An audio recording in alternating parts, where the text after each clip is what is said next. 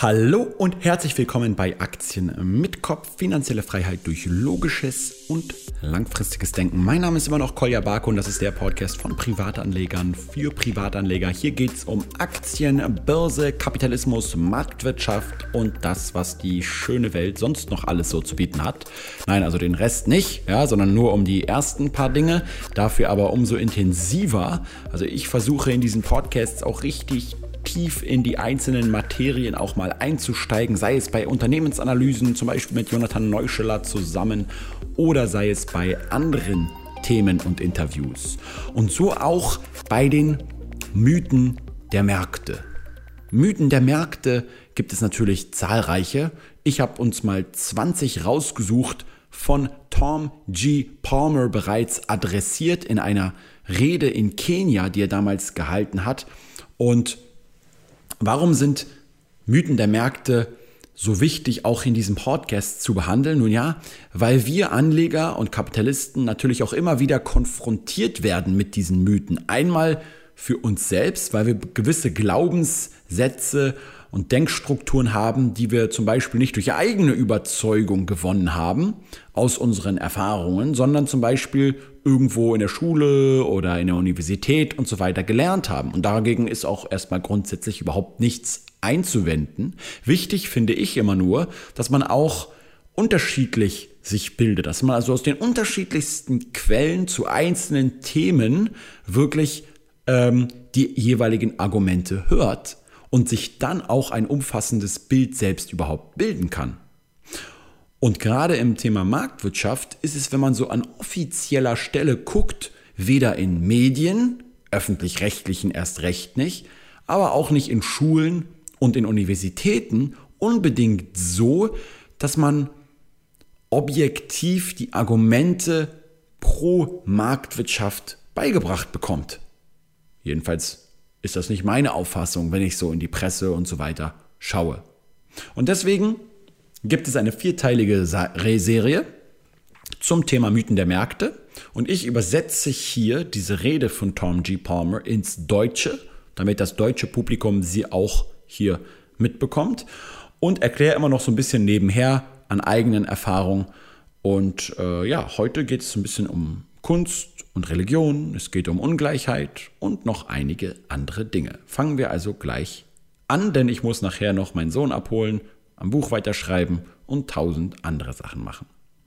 Ja, ein weiterer Mythos. Extreme Formen von sozialen Ordnungen und Wirtschaftssystemen sind einfach abzulehnen.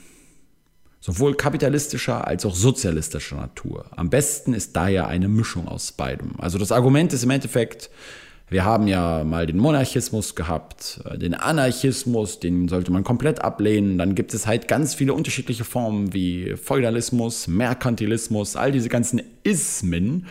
Und äh, wenn wir eines festgestellt haben, dann, dass die radikale Form einer dieser Ismen immer schlimm ist. Und deswegen, genau wie beim Investieren, wo wir halt nicht alle Eier in einen Korb leben, damit wir am Ende nicht komplett bankrott gehen, ist es doch gut, auch bei wirtschaftlichen Systemen auf unterschiedliche Sachen zu setzen, wie eben zum Beispiel den Kapitalismus, diese Marktwirtschaft zu verbinden mit dem Sozialismus.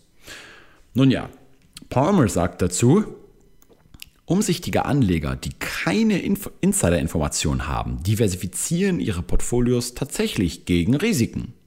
Wenn eine Aktie untergeht, dann kann vielleicht eine andere steigen und damit der Verlust gegen einen Gewinn ausgeglichen werden. Auf lange Sicht wird ein gut diversifiziertes Portfolio wachsen. Aber in der politischen Dimension ist es nicht unbedingt so, denn manche Konzepte haben immer wieder gezeigt, dass sie zum Scheitern verurteilt sind, während andere nachgewiesen haben, im Vergleich ziemlich erfolgreich zu sein. Es würde keinen Sinn machen, ein diversifiziertes Anlageportfolio zu haben, das aus Aktien von Unternehmen besteht, wenn du weißt, dass diese Unternehmen scheiße sind.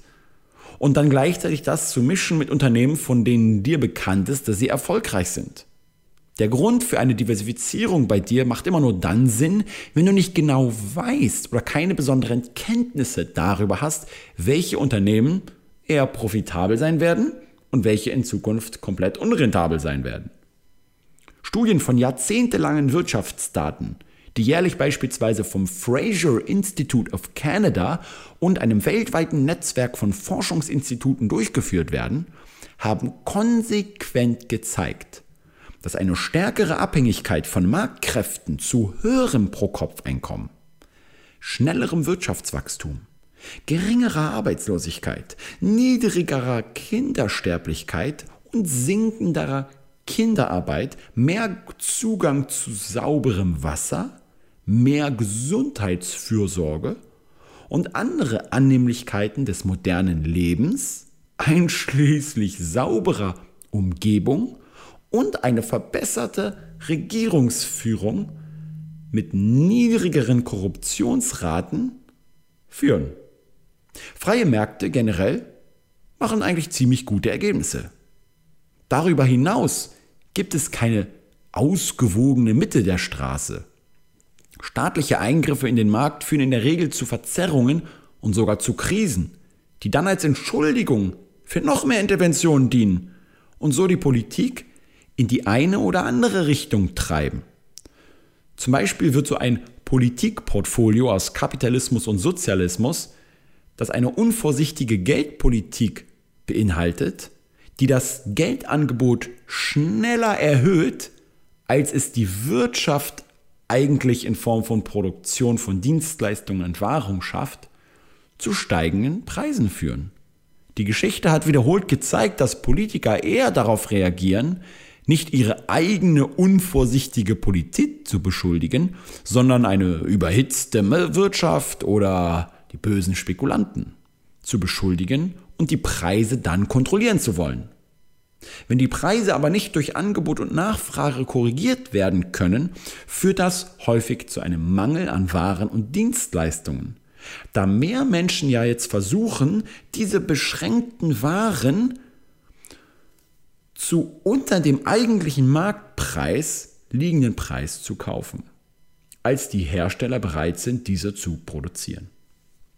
Außerdem führt der Mangel an freien Märkten dazu, dass die Menschen sich auf Schwarzmärkte verlagern, Bestechungsgelder von Beamten unter der Tischplatte hervorbringen und andere Rechtsstaatlichkeitsabweichungen zunehmen. Die daraus resultierende Mischung aus Mangel und Korruption induziert dann in der Regel noch größere Tendenzen zu autoritären Machtbehauptungen.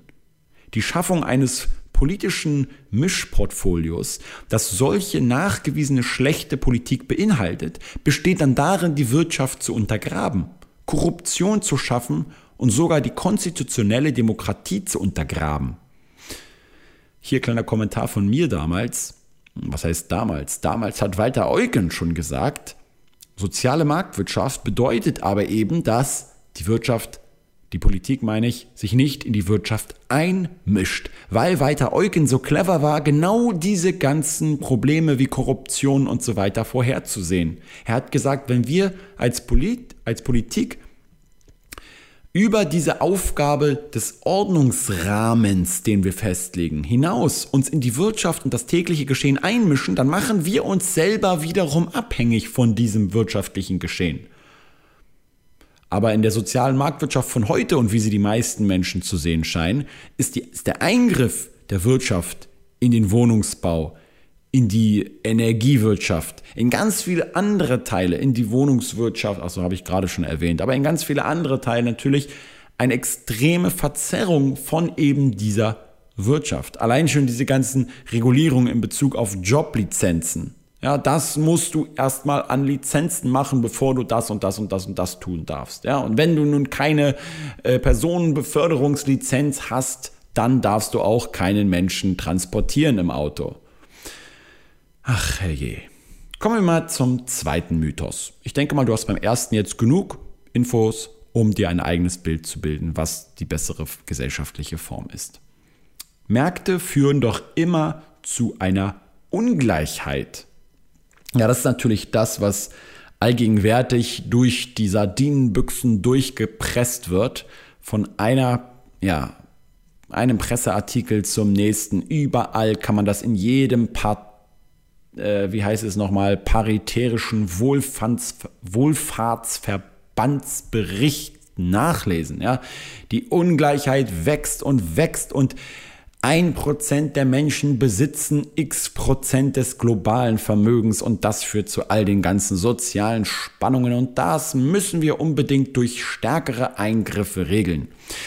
Ja, leider, leider, leider haben viele, viele Leute das Buch Wohlfahrtsstaat Ende einer Illusion noch nicht gelesen, denn genau diese Legitimation zur Macht benutzten sie schon damals im guten alten Preußen und auch bereits vorher. All die ganzen Kaiser Friedriche und wie sie alle hießen, ja, die unsere bürgerliche Wohlfahrt natürlich nur im Sinn hatten, haben all diese ganzen Umverteilungsmechanismen benutzt, um ihre eigene Macht zu legitimieren und in der Regel irgendwelche Kriege zu finanzieren. Ja, weil das muss natürlich auch bezahlt werden. Zum Beispiel über die Schaumweinsteuer, meine Lieblingshasssteuer. also, Palmer sagt dazu, wenn wir die Zusammenhänge zwischen politischen Interventionen und Ergebnissen verstehen wollen, dann sollte man bedenken, dass Eigentum an sich ein rechtliches Konzept ist und Reichtum oder Vermögen ein ökonomisches Konzept. Und diese zwei werden oft verwechselt oder in einen Topf geschmissen, aber sie sollten immer scharf getrennt werden. Marktprozesse verteilen vollkommen normal und regelmäßig Vermögen auf enorme Art und Weise um. Ja, General Motors beispielsweise war mal die größte Firma der Welt und somit auch die Aktionäre von General Motors wahrscheinlich ziemlich reich. Zwischendurch äh, lief es dann nicht ganz so gut. Oder die Großaktionäre von Kodak beispielsweise. Die hatten mal eine ganz schöne Menge Vermögen dort. Jetzt haben sie gar kein Vermögen mehr mit Kodak. General Electric, ein riesiger Konzern, den es schon seit über 100 Jahren gibt. Und jetzt aktuell ist die Diskussion, ob zum ersten Mal die Dividende gestrichen werden muss. Das ist etwas ganz anderes als die unfreiwillige Umverteilung von Eigentum und von Eigentumsrechten. Ja, im Privaten, wenn ein Bürger einem anderen Bürger ein Eigentum oder ein Eigentumsrecht wegnimmt, dann ist das Diebstahl und nach Gesetz zum Glück verboten. Aber genau diese Gesetze sollten auch auf freien Märkten ganz genau das Eigentum definieren und rechtlich absichern. Das ist eine ganz, ganz, ganz wichtige Aufgabe, wichtige Aufgabe des Staates. Märkte können Vermögen neu verteilen, selbst wenn die Eigentumsrechte aber in den gleichen Händen bleiben. Und das ist nämlich der große Unterschied. Jedes Mal, wenn, sie, wenn du zum Beispiel jetzt eine Aktie kaufst, die gestern einen Wert von 60 Euro hat und heute aber nur noch einen Wert von 40 Euro hat, dann haben sich 20 Euro Reichtum irgendwohin umverteilt über den Markt, aber es gab keine Umverteilung von deinem Eigentum also von diesen Aktien oder von deinem Recht von dem Verkauf dieser Aktien oder dem Nachkauf dieser Aktien Gebrauch zu machen. Das heißt, Märkte verteilen regelmäßig Vermögen und geben Besitzern von Vermögenswerten auch Anreize, ihren Wert zu maximieren oder ihr Vermögen auf diejenigen zu verlagen, die es wollen. Das heißt, du wirst die Anreize haben, natürlich genau zu überprüfen, warum die Aktie runtergegangen ist und dann gegebenenfalls eine Kapitalreallokation vornehmen und in ein besseres Unternehmen investieren oder vielleicht sogar nachkaufen. Diese regelmäßige Umverteilung, die auf Anreizen zur Maximierung des Gesamtwerts beruht, stellt Übertragungen von Reichtum in einer Größenordnung dar, die für die meisten Politiker vollkommen undenkbar ist. Im Gegensatz dazu, während Marktprozesse den Reichtum neu verteilen, verteilen politische Prozesse das Eigentum neu, indem sie es von einem Teil nehmen und es anderen geben oder sich selbst. Durch die Umverteilung der Eigentumsrechte im Prozess wird genau diese Eigenschaft im Allgemeinen aber weniger wertvoll, das heißt zerstörerisch. Denn je unvorhersehbarer die Umverteilung ist, desto größer ist der Vermögensverlust, der durch die Gefahr der Umverteilung des Eigentums verursacht wird. Ganz wichtiger Nachtrag hier an meiner, von meiner Stelle aus und was auch damit von Palmer gemeint ist, nämlich Vermögen erst einmal wird nur dann generiert, wenn es für denjenigen, der das Risiko eingeht, auch einen entsprechenden Ertrag oder zumindest eine Aussicht auf Ertrag gibt. Wenn er aber eine Unsicherheit hat, das heißt, wenn wir immer mehr kontrolliert werden, wenn wir immer mehr auf irgendeine Art und Weise unsicher darüber sind, was jetzt mit unseren ETFs ist, wie die besteuert werden, äh, ob wir nicht schon nächstes Jahr, wenn irgendwie die Jamaika-Koalition auseinanderbricht und es Neuwahlen gibt, nicht schon wieder eine Re-Evaluierung der Kapitalertragssteuer und so weiter haben. Je mehr Unsicherheit wir über diesen ganzen Mist haben, desto weniger Bock haben wir doch im Endeffekt Endeffekt darauf, oder? Wie ist es denn bei dir? Überleg doch mal ganz kurz. Du hast dir eine Strategie zurechtgelegt, wie du deine Asset Allocation machen willst, ja? Und nun kommen ständig neue Gesetze, die deine Fonds anders besteuern, die es bedarfen, dass du deine Asset Allocation und deine Strategie vielleicht wieder anpasst und so weiter. Macht dir das dann mehr Spaß oder macht es dann weniger Spaß, Vermögen aufzubauen damit? Naja, im Endeffekt macht es meistens weniger Spaß, wenn man ehrlich ist. Aber es gibt noch einen anderen, fast noch wichtigeren Punkt an dieser Stelle, den Palmer zwar nicht erwähnt hat, der aber ganz wichtig ist. Und zwar, das ist auch ein ganz, ganz, ganz bekannter Mythos und den den lernt man auch an keiner Universität so wirklich, jedenfalls nicht, wenn man kein Skin in the Game hat. Deswegen ist es so unglaublich wichtig für jeden BWL und VWL-Studenten, selbst Aktien zu kaufen und so, weil du kannst diese ganzen Prozesse und Anreizsysteme und, und Modelle zwar in der Theorie verstehen, du wirst sie aber nur wirklich verstehen und nachvollziehen können, wenn du selbst Skin in the Game hast, also selbst dein eigenes Geld mal investiert hast und deswegen auch weißt, wie die Anreize sich am eigenen Leib anfühlen. Und ein ganz, ganz, ganz großer Mythos, es ist sogar ein, eine Milchmädchenrechnung und ein Bananen-Müsli-Bild, ja, den viele Leute haben, das viele Leute haben, ist, dass Vermögen eine fixe Größe ist. Ja, also wie so ein Stein, den ich irgendwo aus dem Urlaub mit nach Hause bringe und dann auf meinen Tisch lege. Und wenn ich ihn dort liegen lasse, dann bleibt dieser Stein dort liegen. Wahrscheinlich für mehrere tausend Jahre, wenn ihn ja keiner wegnimmt. Und selbst wenn das Haus zusammenbricht, dann wird der Stein da trotzdem noch da bleiben. Aber Vermögen ist nicht so wie ein Stein. Vermögen ist vielmehr wie so ein Fluss. Ja, das fließt manchmal in eine Richtung, manchmal in die andere Richtung. Manchmal kommt eine große Dürre, dann ist das Vermögen auf einmal weg. Dann kommt eine Flut, dann ist auf jeden Fall ganz viel Vermögen da. Und was ich hiermit im Endeffekt sagen will, ist, die erste Million zu verdienen, ist natürlich schwer. Aber diese Millionen dann zu erhalten, ist auch verdammt schwer. Wir müssen also nicht nur ganz viel Energie, Ressourcen, Zeit und so weiter aufwenden, um Vermögen überhaupt erstmal zu generieren, sondern eben auch ganz viel, um dieses Vermögen zu erhalten. Immer wieder Reinvestitionen zu machen, damit die Maschinen erhalten bleiben und so weiter. Viele alte Vermögenswerte müssen abgeschrieben werden. Ja? Und das bedeutet eben, dass wir das ganze Schlamassel natürlich nur dann eingehen, wenn wir die Sicherheit haben, dass wir es auch behalten dürfen. Ansonsten führt das eben dazu, dass wir dann unser Sack und Pack nehmen und auswandern. Oder wenn wir das dann nicht mehr dürfen, irgendwann einfach sagen, okay, jetzt habe ich keinen Bock mehr. Jetzt, oder zumindest halt einfach viel weniger Vermögen produzieren und somit auch insgesamt weniger ja, haben, um andere Menschen daran teilhaben zu lassen. Weil Vermögen bauen wir ja nur aus, indem wir was tun? Richtig, indem wir in den Austausch mit anderen Marktteilnehmern gehen. Okay, kommen wir aber, bevor ich jetzt irgendwie gleich hier einen Blutdruck, Bluthochdruck bekomme, zum dritten Mythos für heute. Märkte können keine menschlichen Bedürfnisse bedienen, wie zum Beispiel Wohnungen, Essen, Krankenversicherung und Bildung. Ja, also diese Waren, die sind nach den Grundsätzen ihrer Art Ganz, ganz, ganz wichtig für jeden einzelnen Menschen und danach sollten sie auch verteilt werden. Aber die Märkte verteilen die Güter ja nicht danach, sondern nach Zahlungsfähigkeit. Wenn du es dir leisten kannst, ja, dann bekommst du auch die gute Krankenversicherung. Wenn du es dir nicht leisten kannst, hast du eben keine Krankenversicherung. Aber genau das ist das Problem, weil Gesundheit, Wohnen, Bildung, Ernährung und andere menschliche Grundbedürfnisse müssen genau nach dem Bedarf und nicht nach Zahlungsfähigkeit verteilt werden. Okay, was sagt Palmer dazu? Wenn Märkte den menschlichen Bedürfnissen besser gerecht werden als andere Prinzipien. Das heißt, wenn mehr Menschen einen höheren Lebensstandard auf dem Markt haben als unter dem Sozialismus, dann scheint der Zuteilungsmechanismus auf den Märkten das Bedürfniskriterium besser zu erfüllen. Wie oben erwähnt, neigen die Einkommen der Ärmsten dazu, mit dem Grad der Marktfreiheit schnell zu wachsen, was bedeutet, dass die Armen mehr Ressourcen haben, um ihre Bedürfnisse zu befriedigen. Natürlich sind nicht alle Bedürfnisse direkt mit dem Einkommen verbunden, zum Beispiel wahre Freundschaft und Liebe sind es sicherlich nicht.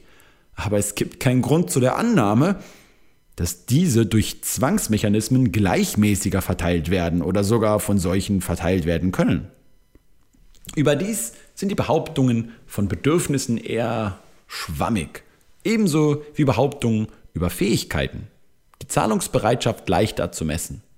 Wenn Menschen mit ihrem eigenen Geld für Waren und Dienstleistungen bieten, sagen sie uns ja indirekt, wie sehr sie diese Waren und Dienstleistungen immer im Verhältnis zu den anderen Waren und Dienstleistungen schätzen. Lebensmittel sicherlich eine grundlegendere Notwendigkeit als zum Beispiel Bildung oder Gesundheitsvorsorgung, werden hervorragend und effektiv über die Märkte bereitgestellt. Tatsächlich waren in den Ländern, in denen Privateigentum abgeschafft wurde, und staatliche Allokationen durch Marktzuteilung ersetzt wurden, Hunger und sogar Kannibalismus sehr häufig der Fall. Gebt mal bei Google, meine Damen und Herren, das Stichwort Maduro-Diät ein. Und ihr werdet äh, ein bisschen was darüber lernen, welche Zustände in Venezuela gerade vorherrschen. Auch wenn es um, um Lebensmittel, das ist nun mal das grundlegendste Bedürfnis geht dann, gibt, dann wird immer auch gesagt, ja, im Kapitalismus gibt es zum Beispiel sehr häufig so viel Verschwendung. Ja? Ihr müsst euch mal angucken, wie viel verschwendet wird seitens von staatlichen Regulierungen, zum Beispiel um irgendwelche Milch- oder Getreidepreise hochzuhalten, ja, damit die heimischen Bauern ja, einen Preis bekommen, damit sie weiter produzieren können und dann diese, dieses Hochhalten von den Preisen zum Beispiel ja, darüber ähm, geschieht, dass einfach von den Regierungen ganz viel Getreide gekauft wird und zerstört wird. Na, ist das eine sinnvolle Art und Weise? Und dann die Subvention wird aber weiter aufrechterhalten, sodass weiterhin andere Marktteilnehmer den Anreiz haben, auch in diese Branche zu gehen und auch Milch herzustellen oder beziehungsweise Kühe zu züchten, die Milch herstellen oder Getreide weil sie dann subventioniert werden vom Staat und dann kommt es zu immer mehr Angebot und das muss dann auch wieder zerstört werden. Das heißt, alter Schwede, ey, hier könnte man natürlich endlos weitermachen. Märkte erfüllen die Bedürfnisse der meisten Menschen, einschließlich derer, die auf grundlegende menschliche Bedürfnisse eingehen, besser als eben andere Mechanismen. Kommen wir mal zum vierten Mythos. Der ist etwas kürzer heute und zwar Ihr kennt sicherlich den Spruch Survival of the Fittest, ja, also quasi so dieser typische Casino-Kapitalismus ist im Endeffekt genau das, was im Dschungel vorherrscht. Es gibt einen großen Tiger, den Shirkan, ja, und der frisst im Prinzip alles, was ihm vor die Schnauze kommt. Und die ganzen schwachen, kleinen äh, Schimpansen und was da alles sich noch so im Dschungel tummelt, die haben natürlich gegen den Shirkan keine Chance und äh, werden ausgebotet oder sterben aus. Mm, naja, Palmer sagt dazu, dass solche Aufrufe und Vergleiche von evolutionären Prinzipien wie Survival of the Fittest in der Erforschung lebender Systeme und in der Erforschung von menschlicher sozialer Interaktion nicht unbedingt äh, zu klaren Ergebnissen führen. Wenn sie nicht erkennen, was jetzt hier genau mit Überleben gemeint ist. Denn im Falle der Biologie ist es das einzelne Tier und seine Fähigkeit, sich selbst zu reproduzieren. Ja? Ein Kaninchen zum Beispiel, das jetzt von diesem Schirkan-Tiger gefressen wird, weil es zu langsam ist, um zu entkommen, wird eben keine Nachkommen mehr haben. Aber die schnellsten Kaninchen, die es jedes Mal schaffen, vor Schirkan wegzurennen, werden diejenigen sein, die sich natürlich auch wie wild vermehren. Die Einheit des Überlebens ist jedoch bei der sozialen Evolution ganz anders. Es ist, ja nicht der einzelne Mensch, sondern die Form der sozialen Interaktion, also zum Beispiel eine Institution oder eine Firma, die hier in diesem evolutionären Kampf ausgewählt und auch ausgesetzt ist. Wenn also ein Unternehmen aus dem Geschäft ausscheidet, also auch stirbt, dann heißt es nur, dass diese Form der Kooperation jetzt gerade stirbt. Aber es bedeutet ja nicht, dass die Menschen, die das Unternehmen ausmachen, also die Investoren, die Eigentümer, die Manager, die Mitarbeiter und so weiter sterben. Ja? Also ich habe jetzt noch keinen Mitarbeiter von Air Berlin gesehen, der gestorben ist, weil Air Berlin insolvent gegangen ist. Eine weniger effiziente Form der Zusammenarbeit wird durch eine effizientere Form einfach nur ersetzt. Das heißt, der Marktwettbewerb ist entschieden anders als die Konkurrenz des Dschungels. Im Dschungel konkurrieren die Tiere umeinander zu essen oder sich gegenseitig zu verdrängen. Und auf dem Markt konkurrieren Unternehmer und Firmen miteinander, um das Recht mit Verbrauchern und anderen Unternehmen und Unternehmern zusammenzuarbeiten. Marktwettbewerb ist keine Konkurrenz für die Möglichkeit zu leben, es ist Wettbewerb um die Möglichkeit zu kooperieren. Und kommen wir zum Abschluss für heute ein ganz, ganz, ganz wichtiges Thema, welches noch nie in der Form hier im Podcast und auch in Videos behandelt wurde, und zwar das Thema Kultur und Kunst, Religion und so weiter. Es wird hier zum Beispiel gesagt, dass der Markt eben genau diese Kultur, diese Künste, diese Religionen unterdrückt und vernachlässigt. Genauer, Kunst und Kultur sind ja eigentlich die Antworten auf die höheren Elemente des, der menschlichen Seele und können als solche nicht wie irgendeine Tomate oder ein Hemdknopf oder ein Mobiltelefon gekauft und verkauft werden. Die Kunst auf den Markt zu bringen, ist wie die Religion dem Markt zu überlassen, ein Verrat an der inhärenten Würde der Kunst wie auch der Religion. Mit der zunehmenden Öffnung von Kunst und Kultur auf dem internationalen Markt verschärft sich auch die Entwertung, da die traditionellen Formen dieser Künste in Verfolgung des allmächtigen Dollars oder Euros aufgegeben werden. Ich finde diese Formulierungen von, von diesen Argumenten immer ziemlich amüsant. Palmer schreibt dazu, die meiste Kunst wurde und wird für den Markt produziert. Der Markt sind ja am Ende immer wir Menschen.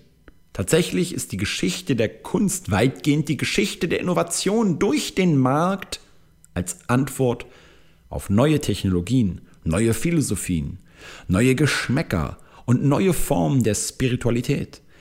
Kunst, Kultur und der Markt sind seit Jahrhunderten eng miteinander verbunden.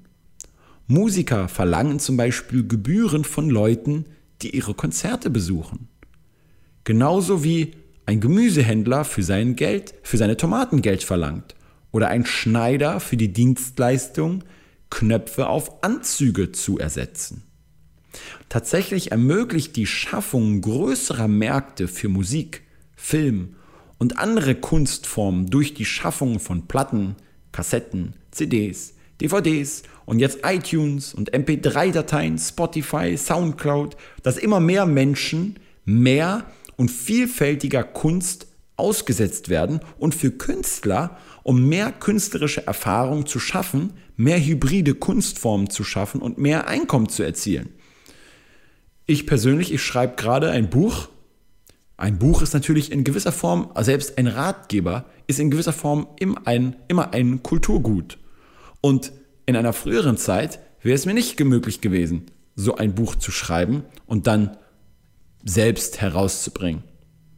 Es ist nicht überraschend, dass der Großteil der in einem bestimmten Jahr produzierten Kunst nicht den Test der Zeit übersteht. Aber genau das schafft häufig eine falsche Perspektive von jenen, die die zeitgenössische Kunst als kitschig oder schlecht im Vergleich zu den großen Werken der Vergangenheit verurteilen. Also die sagen, oh, damals hatten wir noch einen Goethe, Schiller, Land der Dichter und Denker und wir hatten Goethes Faust und tolle Gedichte von Bertolt Brecht und heute haben wir nur noch billige Schrottkunst und Hipster-Gebammel. Ja? Was sie aber vergleichen, sind die besten Werke, die aus Hunderten von Jahren der Produktion zu der Masse der im vergangenen Jahr produzierten Werke stammen.